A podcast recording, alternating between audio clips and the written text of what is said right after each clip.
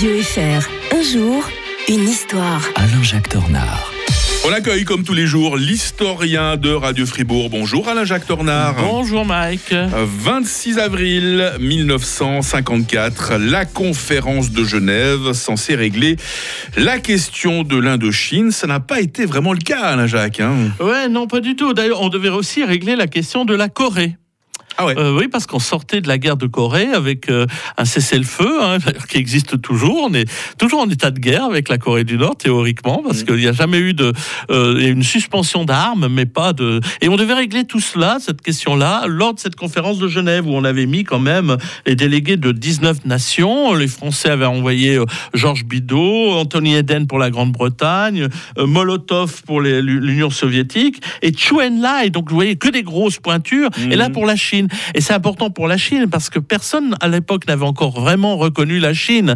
C'était cinq ans après l'arrivée de Mao Tse-tung au pouvoir. Euh, le monde entier reconnaissait encore Chiang Kai-shek réfugié sur son île euh, de Taïwan.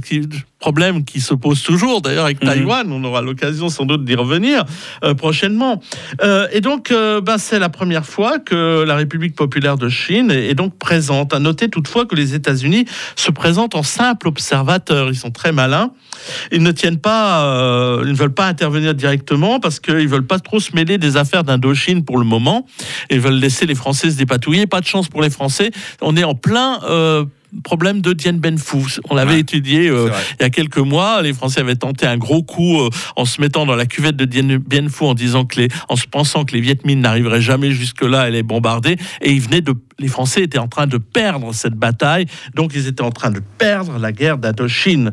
Et euh, donc le camp tombe au moment même où il y a cela. Donc les Français sont en très mauvaise position pour des, pour, pour, pour négocier, ce qui va aboutir justement à au départ des Français.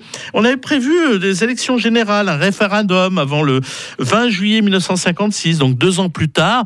Et en attendant, on avait dit qu'il y aurait une, provisoirement euh, une- un Vietnam du Nord et un Vietnam du Sud. Mais jamais personne ne voudra organiser ces élections, ni au Nord, ni au Sud. Donc la situation, quand vous savez, quand on veut s'installer durablement dans le provisoire, c'est toujours un peu dangereux.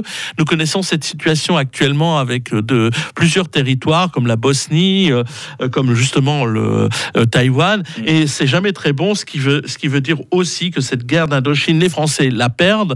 Euh, bien entendu, euh, ils laissent quand même sur le carreau euh, 92 000 hommes, euh, dont 19 000 Français de la métropole, 30 000 Africains et légionnaires, sans compter 114 000 blessés, 30 000 prisonniers. De l'autre côté, il y a eu quand même 561 000 morts du côté vietnamien, et on va quasiment directement enchaîner avec une nouvelle guerre, parce que finalement, euh, comme on n'arrivera jamais à, s'entendre entre ceux du Nord et du Sud, les Américains finalement euh, interviendront moins de dix ans euh, plus tard.